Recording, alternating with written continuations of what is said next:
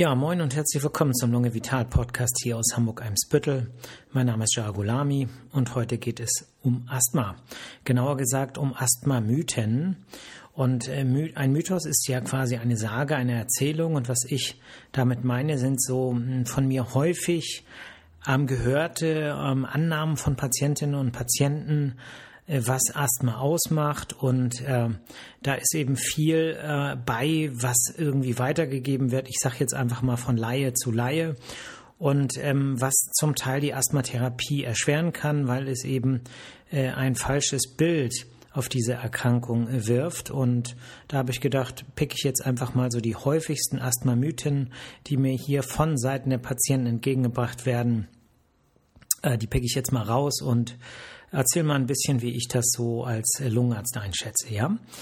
Gut, fangen wir an mit Mythos 1. Ich habe gar keinen Asthmaanfall gehabt, also habe ich gar kein Asthma oder äh, häufiger an mich herangetragen. Habe ich wirklich Asthma, weil ich doch eigentlich gar keinen Asthmaanfall hatte bisher und das gar nicht kenne.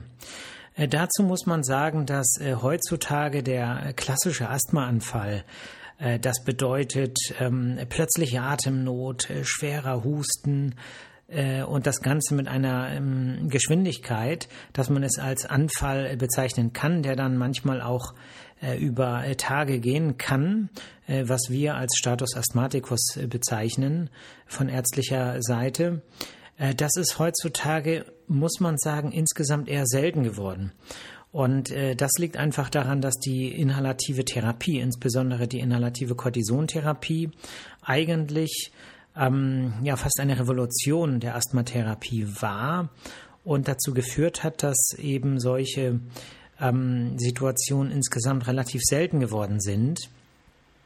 Äh, wenn man mal ältere Kolleginnen oder Kollegen fragt, die jetzt früher praktiziert haben, also ich selber praktiziere jetzt seit 20 Jahren, aber wenn jemand äh, vor 30, 40 Jahren äh, therapiert hat oder in einer Klinik gearbeitet hat, dort seine Ausbildung gemacht hat, dann war es eigentlich gang und gäbe, dass äh, jede Nacht so acht bis neun Asthmaanfälle eingeliefert wurden, also Fälle, wo äh, Asthmatikerinnen oder Asthmatiker eben diese plötzlichen Atemnotsanfälle hatten und deswegen auch in Notaufnahmen in Kliniken aufsuchen mussten. Das ist jetzt eher so die Ausnahme. Man kennt das vielleicht so ein bisschen aus dem Fernsehen, wenn in irgendeinem Film da plötzlich jemand, äh, ich kriege einen Asthmaanfall, wo ist mein Spray? Und äh, dann plötzlich äh, da diesen Spray nimmt und dann äh, ganz entspannt plötzlich äh, alles wieder gut wird. Ne? Ich muss da so immer an äh, den Film S denken von Stephen King. Äh, da gibt es ja auch äh, diese Situation, wo äh, dieser Junge, weiß gar nicht, wie er heißt, äh, da sein Asthmaspray braucht, wo sich zumindest in der alten Verfilmung dann herausstellt, dass das Ganze sogar ein Placebo war und eigentlich gar kein richtiges ähm, inhalatives Medikament. Das bedeutet, Asthma wird nicht durch einen Asthmaanfall definiert, sondern ein Asthmaanfall kann quasi ein äh, äh, eine Phase eines, einer schweren, hohen entzündlichen Aktivität äh, in der Bronchialschleimhaut sein, die eben mit einer massiven Verengung äh, der Bronchien verbunden ist. Ne? Das heißt, dass es dort nicht nur zu einer Schleim, vermehrten Schleimproduktion kommt, sondern auch zu einem Anschwellen der Schleimhaut und zu einer Anspannung der Muskulatur, die ringförmig um die Bronchien angeordnet ist, was dann äh, zu einer massiven Verengung und damit verbunden dann auch zu einer starken Luftnot führen kann. So, das bedeutet, ähm, wenn man das nicht hat, heißt es nicht, dass man keine entzündliche Aktivität in der Schleimhaut haben kann, sondern äh, es kann eben auch, wenn die Entzündung weniger ausgeprägt ist, einfach nur zu einer leichten Verengung kommen. Das muss sich nicht unbedingt in Form von äh, starker Atemnot äh, bemerkbar machen. Es kann leichte Atemnot sein oder Kurzatmigkeit, die vielleicht auch nur bei körperlicher Anstrengung beim Sport auftritt. Und äh, das häufigste Symptom, muss man ehrlicherweise sagen, ist eigentlich trockener Husten, was Asthma angeht und nicht die Atemnot und erst recht nicht ein Asthmaanfall. Insofern ähm, ist dieser Mythos äh, nicht wahr, dass man kein Asthma hat, wenn man keinen Asthmaanfall hatte. Ja, Mythos Nummer zwei. Ich hatte als Kind Asthma, jetzt habe ich kein Asthma mehr. Ähm, meistens ähm, kommt sozusagen diese Äußerung auch sozusagen entwickelt sich im Laufe eines Gespräches, sprich ähm, man befragt so alles möglich und irgendwann ähm, kommt so während des Gesprächs, ach ja, ich hatte als Kind Asthma und ähm, dann ist immer so, so dieser Moment, wo man eigentlich innerlich als Lungenarzt schon weiß, so, aha, okay, das gehört eigentlich an den Anfang eines Gespräches beim Lungenarzt, weil eben das Asthma in allermeisten Fällen tatsächlich eine Veranlagung ist. Und äh, diese Veranlagung äh, eben dazu führt, dass äh, entzündliche Asthmaschübe, ja, letztlich ist Asthma eine schubhafte Erkrankung, äh, eben in der Kindheit viel, viel häufiger sind. Ne? Wir haben etwa 10 Prozent Asthmatik, also 10 Prozent der Kinder in Deutschland sind etwa Asthmatikerinnen oder Asthmatiker und bei Erwachsenen ist es so ungefähr die Hälfte, so 6 Prozent etwa. Und ähm, das bedeutet, dass ungefähr die Hälfte der, der Kinder keine ähm, asthmatischen Beschwerden mehr hat, wenn sie erwachsen ist. Ne? Es ist ja nicht so, dass jetzt äh, praktisch die Hälfte der asthmakranken äh, Kinder dann auswandert, sondern einfach äh, mit dem Älterwerden treten diese Beschwerden seltener auf. Und diese Leute gehen dann natürlich schnell, äh, seltener zum Hausarzt, seltener zum Lungenarzt.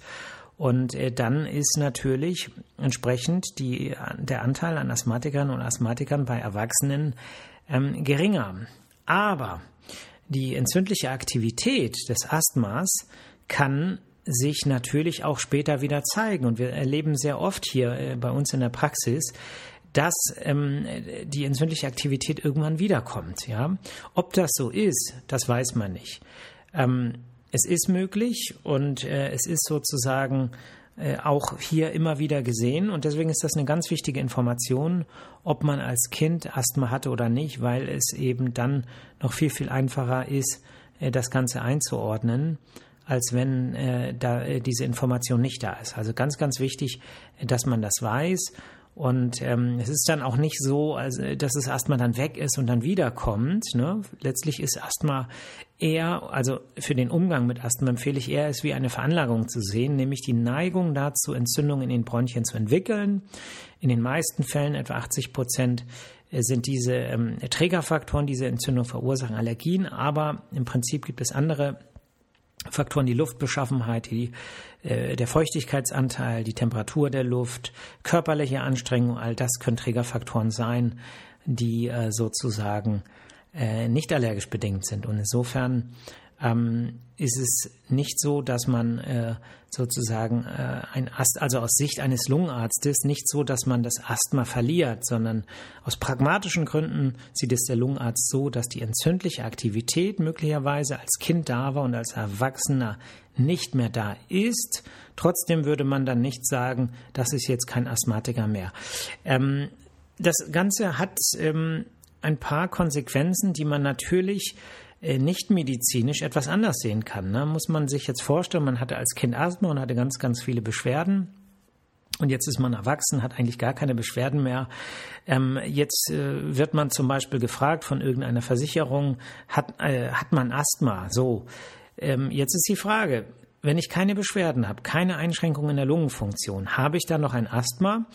Ähm, aus ärztlicher Sicht würde man sagen, ja, die Veranlagung ist da, davon muss man erstmal ausgehen und es macht sich in dem Moment nicht bemerkbar. Auf der anderen Seite muss man sagen, die Versicherung möchte dann ja eigentlich nur wissen, wie hoch ist die Wahrscheinlichkeit, dass diese Versicherte, dieser Versicherte äh, in den nächsten Jahren äh, der Versicherung vielleicht äh, erhöhte Kosten verursacht. Und deswegen hat natürlich die Versicherung ein Interesse, so etwas zu erfahren. Und äh, das ist natürlich so ein, ein Punkt, wo es nicht so einfach ist zu sagen. Ne? Rein medizinisch gesehen, wenn, wenn einen das alles nicht interessieren würde, dann würde man sagen, okay, das ist jemand mit Asthma, wo das Asthma aber im Moment kontrolliert ist, keine Beschwerden macht. Ähm, aber es wäre natürlich wirtschaftlich und, und möglicherweise auch für den Verlauf, wenn das nie wieder Beschwerden macht, auch äh, sozusagen normal gesehen, äh, Quatsch, da jemanden den Status einer, Erkrankung, eine, einer Krankheit zu geben, eines Erkrankten, äh, ohne dass das tatsächlich der Fall ist. Ne? Insofern ist das Ganze immer von zwei Seiten zu sehen. Ähm, eine gute Lösung ist einfach, weil ja das, was man in der Arztpraxis äh, bespricht, natürlich der ärztlichen Schweigepflicht äh, unterliegt und das Ganze sozusagen ähm, auch streng vertraulich bleibt, das Ganze erst einmal von allen Seiten äh, zu beleuchten, wenn das so ist, wenn es Beschwerden gibt. Also ohne Grund kommt ja, denke ich, auch niemand in eine Lungenarztpraxis, so dass man dann in irgendeiner Weise ja immer die Situation hat, dass es irgendwelche äh, Beschwerden gibt. Und mit dem muss man dann eben auch umgehen und das Kind muss man dann eben auch möglicherweise beim Namen nennen. Ne? Ähm, der dritte Mythos. Ich habe gar kein Asthma, ich habe nur allergische Beschwerden. Dazu muss man sagen, ähm, wenn allergische Beschwerden, also wenn eine Allergie dazu führt, dass es Probleme in der Schleimhaut der tiefen Atemwege, also in den Bronchien, äh, gibt, dann nennt man das Asthma. Ja, es bedeutet ähm, diese Unterscheidung, ich habe Allergie, also habe ich jetzt Allergie oder habe ich äh, Asthma? Äh, oder die Frage, habe ich jetzt allergisches Asthma oder habe ich jetzt Asthma? Ähm, würde ich immer so beantworten. Asthma bedeutet die Neigung zu haben für Entzündung. Wenn man weiß, dass dieser Mensch auch Allergien hat, dann geht man erstmal davon aus, dass das Ganze allergisch getriggert ist. Wir wissen aber nicht, ob es auch andere Faktoren gibt, die dieses Asthma triggern, beziehungsweise wir wissen es, dass ähm, bestimmte andere Faktoren das eben auch auslösen, sodass diese Einteilung allergisches, nicht allergisches Asthma im Prinzip heute nicht mehr so richtig greift. Ne? Es hilft uns eigentlich nicht so doll, weil eben äh, ein ähm, nicht allergisches Asthma auch häufig allergisch bedingt ist, weil wir natürlich, was Medizin angeht, ambulante Medizin in Arztpraxen, aber auch stationär äh, Grenzennähe-Diagnostik hat. Man kann nicht auf alles ermitteln, ob es Allergien gibt gegen dieses oder jenes. Äh, das bedeutet, man nimmt sich die häufigsten Allergene raus, untersucht darauf, gibt es darauf keine Allergien, zum Beispiel im Hauttest, dann sagt man, es wäre zum Beispiel ein nicht allergisches Asthma. Aber wenn jetzt zum Beispiel jemand mh, hm, allergisch ist gegen das Fischfutter, mit dem man äh, Fisch, Zierfisch im Aquarium füttert, dann ist das mit den Testmethoden, die wir, die wir haben, äh, natürlich nicht nachzuweisen. Und äh, deswegen ähm, finde ich ehrlich gesagt so diese Basic-Allergieuntersuchung äh, sehr, sehr wichtig in diesem Zusammenhang. Aber man muss sagen, am Ende geht es darum, wie hoch ist der Grad der Entzündung in der, Bronchial, in der Bronchialschleimhaut und was kann man dagegen tun. Und ähm, da ist dann eben unter Umständen äh, einfach eine Therapie wichtiger, als jetzt zu überlegen, gibt es vielleicht gegen ein Kolibri-Allergen, was ganz, ganz selten äh, auftritt, äh, gibt es da jetzt irgendwelche Antikörper gegen. Ne? Aber das äh, ist eben auch ein Thema Allergologie, was äh, ja, was man sehr breit treten kann, ähm, wo aber auch äh, der Nutzen, je nachdem, im Alltag äh, häufig geringer ist als der der Eigenbeobachtung. Weil wenn ich als Patientin oder Patient weiß, dass wenn ich bestimmte Dinge esse oder bestimmte ähm, in bestimmten Gegenden, wenn bestimmte inhalative Belastung abbekomme, äh, dann ist die Antwort, das möglichst zu meiden. Und ähm, dann brauche ich dafür auch keinen Test, weil äh, das merke ich dann selbst. Ne? Und wenn ich nichts merke, dann brauche ich auch nicht Rücksicht auf ein eventuelles Testergebnis nehmen. Insofern keeps the things simple, ne? halte die Dinge einfach und äh, man hat einfach selber mehr in der Hand als, äh, ich sage jetzt mal, die ganze professionelle Medizin. Gut, nächster äh, äh, Asthma-Mythos. Äh, wenn ich äh, Asthmaspray nehme, dann werde ich abhängig davon. Ja. Ähm, dazu muss man Folgendes sagen. Man unterteilt ja, was die inhalative Therapie angeht, primär in einmal das ganz wichtige inhalative Cortison, was antientzündlich wirkt. Dagegen gibt es äh, keine, mm, keinen Gewöhnungseffekt, muss man sagen, also pharmakologisch.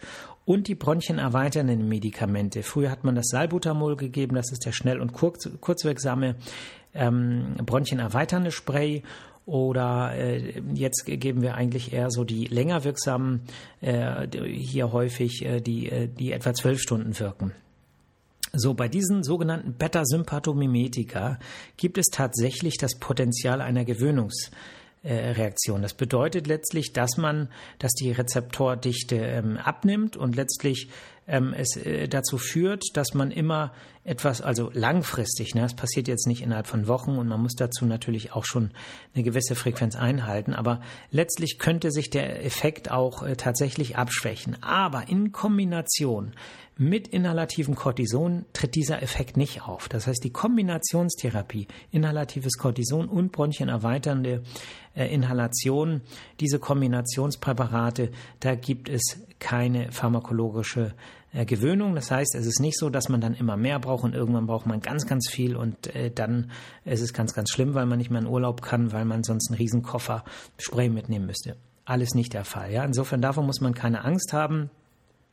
Manchmal ist die Abhängigkeit auch anders gedacht äh, von Patientinnen oder Patienten, die dann sagen, oh, dann kann ich nicht mehr ohne. So. Und irgendwie will ich das nicht. Ich möchte nicht angewiesen sein auf etwas. Ich möchte auch gerne, wenn ich auf einer einsamen Insel strande, dann auch äh, sozusagen nicht daran denken, oh Gott, wie soll ich mein Spray nicht dabei? Äh, ja, dazu sage ich Folgendes. Ähm, ich vergleiche das Asthma ja immer wenn es aktiv ist, entzündlich mit einem Feuer, ja, da brennt was, die Bronchien brennen, so. Und äh, dieses Spray kann man sich so ein bisschen vorstellen wie äh, Löschmittel, so. Und ähm, wenn ich jetzt sage, ähm, es brennt, ja, dann äh, brennt es und das kann Schaden anrichten. Ne? Also übertragen wir das Ganze vielleicht mal auf mm, auf das, was wir so kennen, wenn jetzt mal irgendwo ein Haus brennt, ja. Wenn irgendwo ein Haus brennt, ähm, dann äh, ist natürlich A wichtig, es zu löschen. Dafür brauche ich Löschwasser. Und B muss ich auch wissen, warum brennt es. Ne? Gibt es da irgendwelche Zünder? Und äh, jetzt höre ich hier wieder Geräusche, aber na gut, ist glaube ich nicht hier in der Praxis. Also ich, äh, ne, also es brennt. Äh, jetzt weiß ich, ich muss löschen. Also wenn ich jetzt da Löschwasser raufgebe, äh, dann würde keiner auf den Gedanken kommen und sagen, okay, das Haus ist jetzt abhängig von dem Wasser. So, sondern man würde sagen, okay, mit dem äh, Löschwasser kriege ich jetzt die Flammen aus, aber primär muss ich auch wissen, was zündet. Und ähm, das kann man im Prinzip auch übertragen aufs Asthma. Äh, das Löschwasser ist das Inhalationsmedikament, vorwiegend das inhalative Cortison da drin. Und die Zünder sind die Triggerfaktoren. Das bedeutet, wenn mich etwas stört, dann muss ich mir eher darüber Gedanken machen, was sind die Triggerfaktoren? Weil die letztlich die Beschwerden bedingen. Und äh, die Beschwerden dann natürlich, wenn man möchte, man muss es ja nicht tun, ne? also insofern es ist keine richtige äh, Abhängigkeit, aber es gibt eben Beschwerden, die völlig unabhängig von dem Löschwasser, also von dem Medikament sind, sondern abhängig von den Zündfaktoren. Das bedeutet, wenn ich jetzt sage, ich möchte möglichst unabhängig und gesund sein und keine hm, und nicht irgendetwas bedenken. Dann muss ich zuerst darüber nachdenken, was sind die Triggerfaktoren und gucken, kann ich dagegen etwas machen. Da es in den meisten Fällen Allergien sind, äh, überlegen, Hausstaubmilben relativ einfach, kann man ganz viel äh, zu Hause machen. Aber was äh, Pollenbelastung angeht, wird die Sache schwieriger. Man könnte seinen Urlaub entsprechend planen zu bestimmten äh, Zeiten. Man könnte natürlich auch äh, antiallergische Medikamente nehmen. Man könnte über eine Hyposensibilisierungstherapie nachdenken. Aber egal, was man macht, äh, die ähm, das Medikament soll einem helfen. Ja, es bedeutet nicht, dass man jetzt angewiesen drauf ist, weil das entscheidet man selber. Möchte ich die Beschwerden aushalten, dann kann ich das alles tun. Äh, möchte ich mir das Leben aber ein bisschen einfacher machen, äh, dann kann ich solche Medikamente nehmen. Das heißt nicht, dass ich morgen äh, mehr davon bräuchte. Das heißt nicht, dass ich es morgen auch nehmen muss. Man kann das jeden Tag für sich entscheiden. Und ich finde, das ist eine ganz, ganz bequeme Lösung um äh, quasi das Asthma mehr oder weniger auch auszuschalten. Wenn es denn entzündlich aktiv ist und wenn es nicht der Fall ist, dann brauche ich das auch nicht. Die Leitlinien der Asthmatherapie sind im letzten Jahr umgestellt worden, gerade was leichtes Asthma angeht und was nicht ständig Beschwerden macht. Da wird bedarfsgesteuert therapiert. Bedeutet, wenn es brennt, lösche ich. Wenn es nicht brennt, bleibt das äh, bleibt der Feuerwehrwagen in der Garage quasi. Also das äh, Inhalationsmedikament muss dann einfach nicht genommen werden. Ne? Gut, nächster Mythos, das Asthma wird immer schlimmer, bis irgendwann der Endzustand erreicht ist. Ich wurde neulich gefragt, äh, wie es aussieht, ob, der, ne, ob es äh, der Endzustand ist. Und da muss man sagen, das Asthma ist keine Erkrankung. Es gibt solche Erkrankungen, wo man sagt, okay, es wird immer, immer schlimmer und immer ist ganz schlimm. Ne? das Asthma verläuft anders. Es ist äh, wie ich sage, das ist eher eine Veranlagung. Man hat die Neigung, dass sich die Bronchien entzünden und manchmal entzünden die sich abhängig von den Trägerfaktoren. Und äh, manchmal aber auch nicht. Und wenn ich weniger Triggerfaktoren habe, habe ich eben auch weniger Entzündungsaktivität und wenn ich vielleicht da nochmal äh, drauf äh, antientzündliche Medikamente nehme, dann äh, kann ich die auch komplett abschalten unter Umständen. In den meisten Fällen gelingt das auch. Und äh, dann, ähm, dann gibt es da keinen Endzustand. Ja, es ist keine fortschreitende Erkrankung.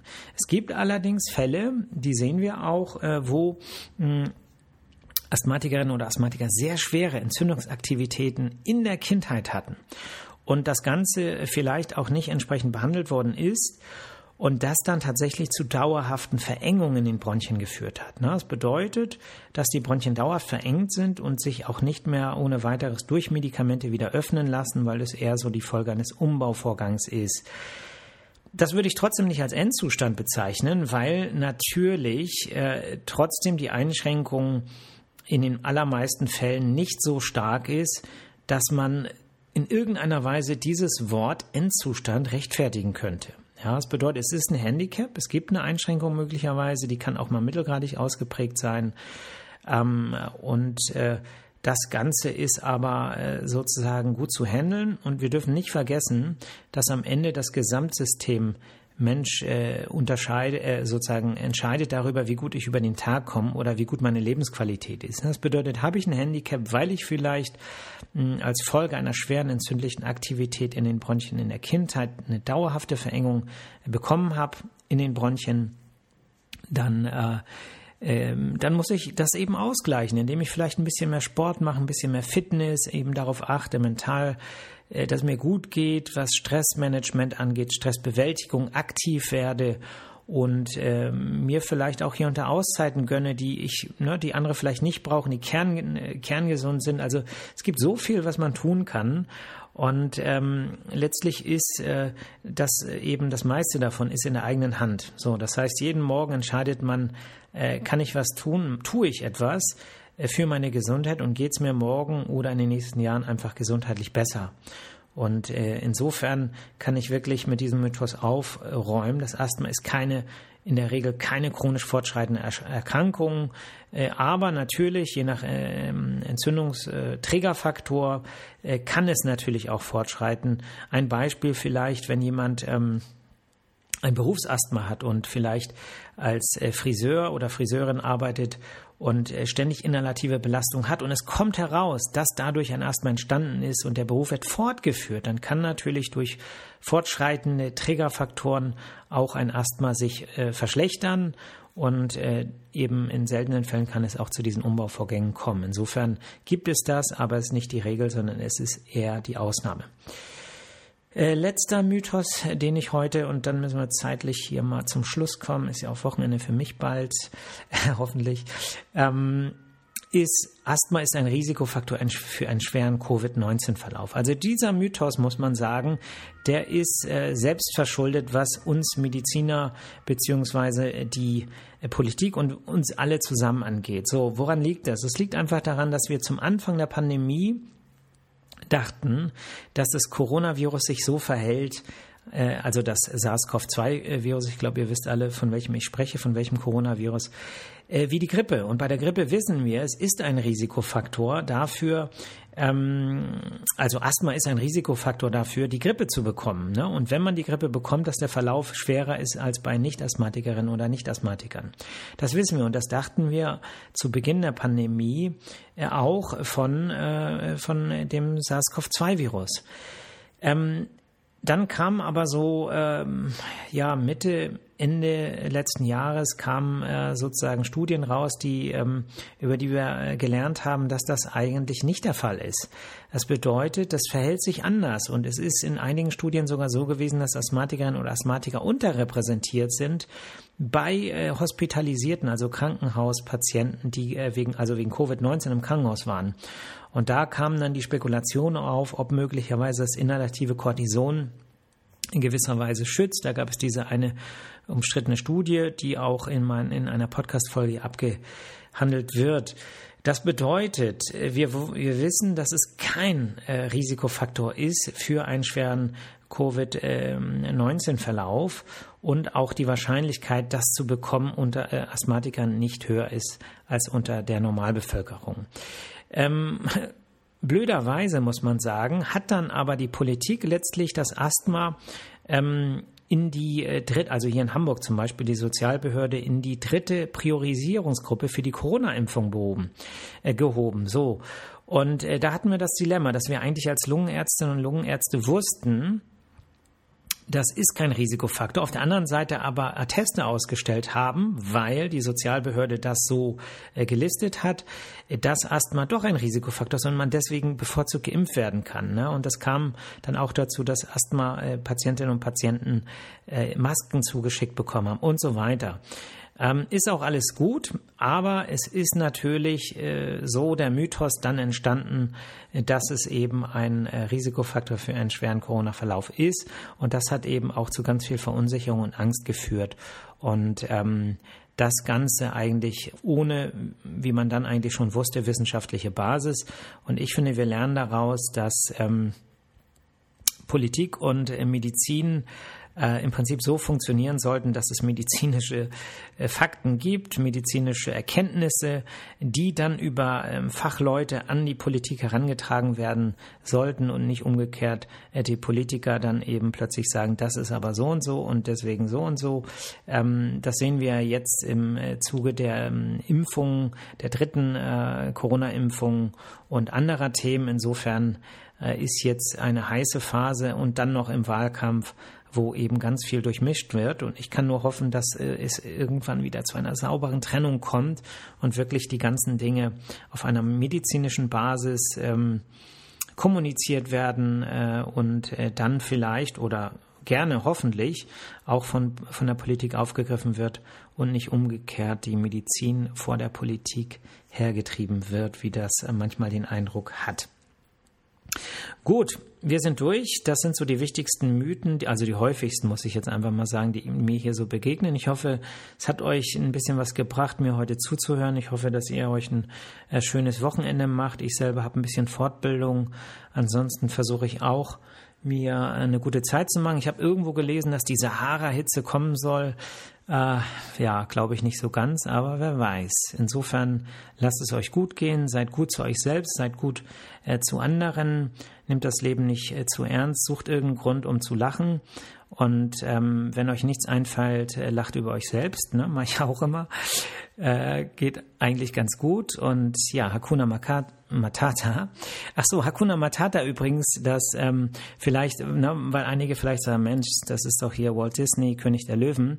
Ähm, ich weiß, dass das äh, sozusagen dadurch berühmt geworden ist, aber ähm, ich muss da an meine Tansania-Reise denken wo, äh, wo das eigentlich ein häufiger Ausspruch war. Ne? Wenn ich da so ankam mit meiner ähm, Genauigkeit und Pünktlichkeit und so weiter, dann war immer der Spruch, hey man, Hakuna Matata und so. Und äh, erstmal hat es einen coolen Klang, finde ich, das sage ich gerne, das höre ich gerne. Und ähm, ja, da ist was dran, ne? Take it easy, Hakuna Matata. Bis nächste Woche Freitag. Ciao.